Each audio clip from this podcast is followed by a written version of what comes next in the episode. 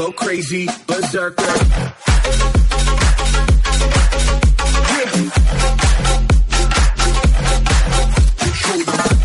Oye, si esta es la primera vez que estás escuchando el podcast, bienvenido, bienvenida a El Guiso. Este es el episodio 13.3 y estamos en una serie de podcasts hablando sobre las experiencias y las anécdotas a un año del paso del huracán María por Puerto Rico. Grandes amigos, grandes compañeros se unieron a esta a este proyecto, a esta colaboración, a esta serie de podcasts y me ayudaron mucho porque es bien importante para mí y para ustedes también escuchar distintos puntos de vista de lo que pasó hace un año de este huracán María que nos afectó a todos de una manera u otra y hoy tenemos la oportunidad de escuchar a mi gran amigo Jonathan Vega y lo que pasó antes, durante y después del huracán María. Wow, hace un año atrás eh, vivimos todos eh, una experiencia única en nuestras vidas.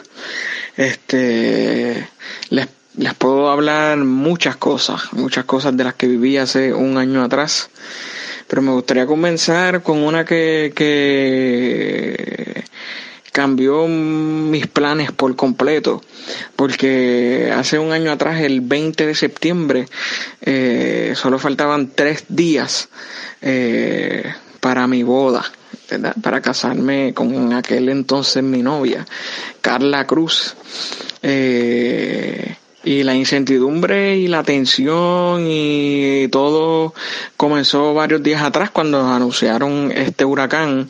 Y nosotros habíamos planificado una boda pequeña familiar para el 23 de septiembre. Este tuvimos que cancelarlo todo. Eh, obviamente todo se tuvo que cancelar y pues no sabía qué iba a pasar. Este nunca nos imaginamos el monstruo, ¿verdad? De lo, de lo grande que fue el huracán María, ¿verdad? Hasta que recibimos, porque nunca habíamos vivido algo así. Pero sabíamos que iba a pasar algo grande. Tuvimos que cancelarlo todo y, ¿verdad? y, y, y con y sin tener idea de lo que iba a pasar, de cuándo nos íbamos a poder casar. Este, algo que anhelábamos mucho después de 10 años de relación como, ¿verdad? Como novios. Este, pues todos nuestros planes se vieron afectados. Eh, ¿Qué les puedo decir? Eh,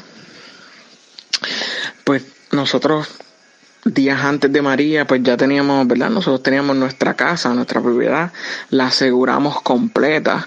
Este, el día del huracán, pues yo me fui con mis padres y mi esposa, que en aquel entonces era mi novia, Carla, se fue a casa de su madre.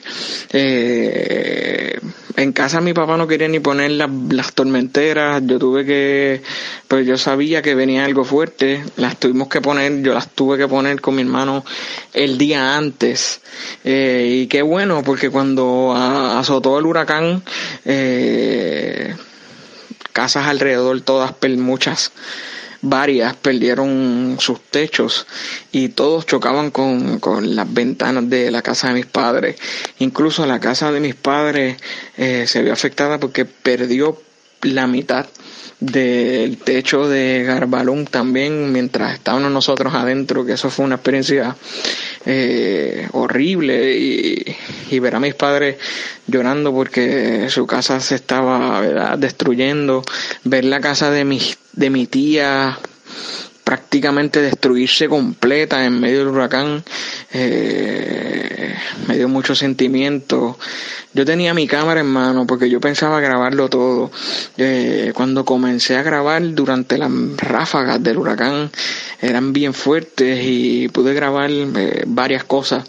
Pero cuando empezaron los techos a volar tuve que detenerme y entrar a la casa por seguridad en mi casa pues nos quedamos, ¿verdad? En casa de mis padres nos quedamos mis hermanos, mis padres y mis primos y mi tío, que su casa era de madera y pues teníamos, ¿verdad? Estábamos preocupados que su casa se viera afectada, pero gracias a Dios esa casa no le pasó nada.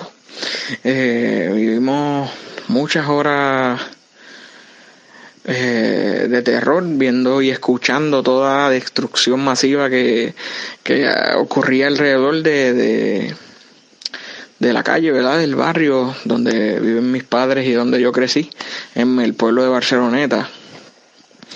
Y, y salir, me recuerdo que como a las 10 de la noche o 9 de la noche intenté salir con mis primos y mi hermano a intentar llegar a, a mi casa y a encontrar la casa de mi suegra, encontrarme con, con mi novia. Eh, y nos encontramos, era de noche, obviamente no tenemos mucha visibilidad, eh, pero obviamente árboles, escombros, basura, eh, de todo en la carretera y llegamos a un lugar que empezamos a cortar eh, los árboles con con unas sierras, pero sin saber qué nos íbamos a encontrar en el el En el, en el camino y cuando comenzamos a picar los árboles llega este carro y es mi suegro, que él es policía. Entonces tampoco esperaba encontrármelo allí, que él intentaba llegar a casa de mi suegra también.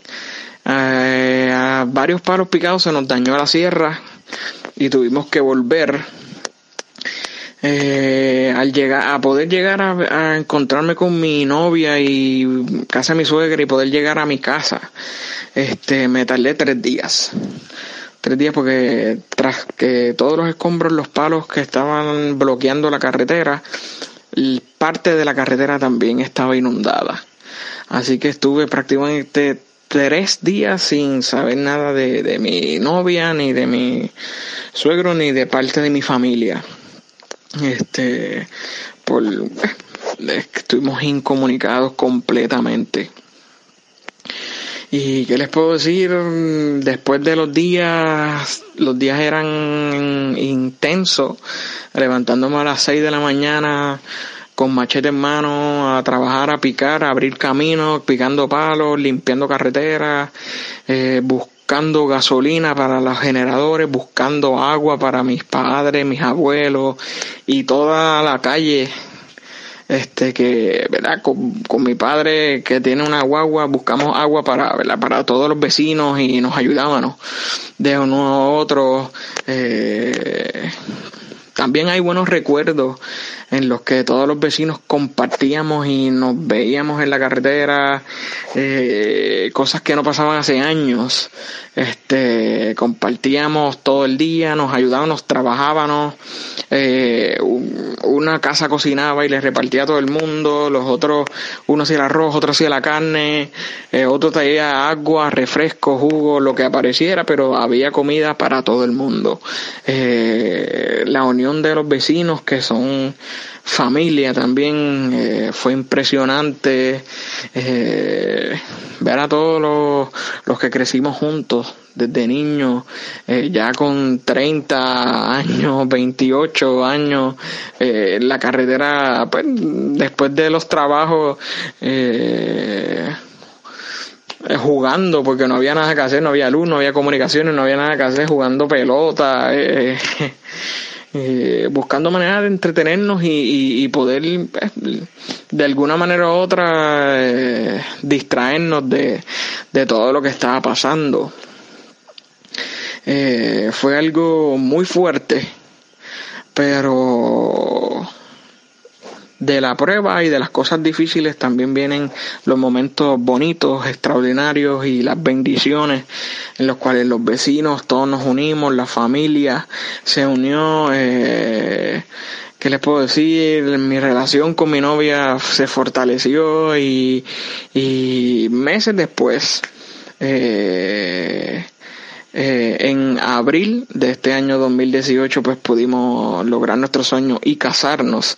Y mejor aún en vez de hacer algo pequeño y familiar pudimos tener eh, nuestros amigos eh, nuestra familia y compartir con las personas más especiales de nuestras vidas y que la boda y todo fuera espectacular. O sea, yo pienso que, que si hubiese, se hubiese dado en septiembre, eh, hubiesen faltado tantas cosas que gracias a Dios tuvimos en abril, que tuvimos una boda perfecta, eh, como, como siempre me la imaginé. O sea, fue un sueño hecho realidad. Este, y de no haber sido, ¿verdad? Por el, por, por la cancelación por el huracán, este, quizás no hubiese quedado tan bien como quedó, que pude compartir con mis mejores amigos, eh, con los mullidos, vino mi amigo de Estados Unidos, que es mi hermano, o sea, todos mis amigos, mi familia, la gente importante de mi vida, compartieron con nosotros en la boda y eso fue grande.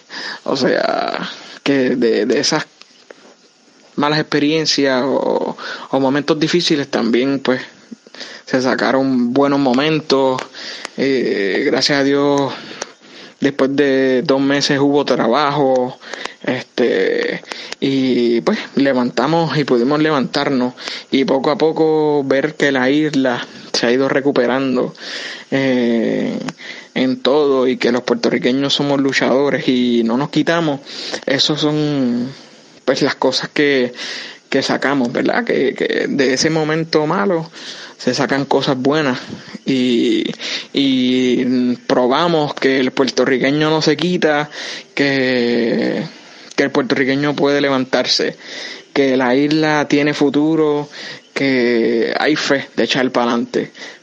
Muchos, ¿verdad? Tuvieron que, que tomar rumbo hacia otros lugares, ¿verdad? Estados Unidos, otros lugares, pero qué bien por ellos, porque han podido, ¿verdad?, progresar allá.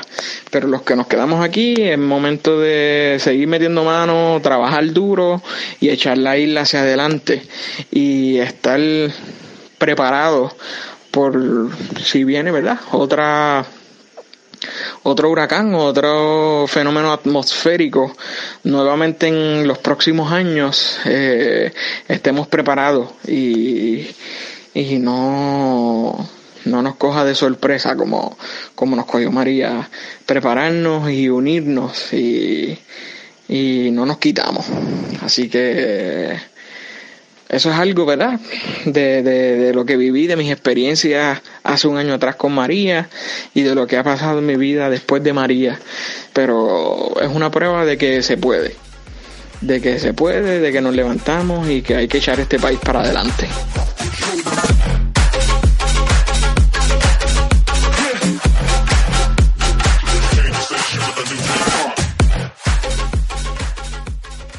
De nuevo, Corillo, gracias, gracias, muchas gracias por llegar hasta este punto de El Guiso. No olvides suscribirte al podcast, bien importante, para que te lleguen ahí todas las notificaciones. No importa si es en iTunes, no importa si es en Stitcher, si es en TuneIn o si es en Evox. Suscríbete al Guiso y aprovecho para recordarte que el 6 de octubre, apunta por ahí, 6 de octubre voy a estar en Sartenes, en Manatí, vamos a hacer un party diferente, así que espero verlos a todos allí el 6 de octubre en Sartenes, en Manatí. Bye.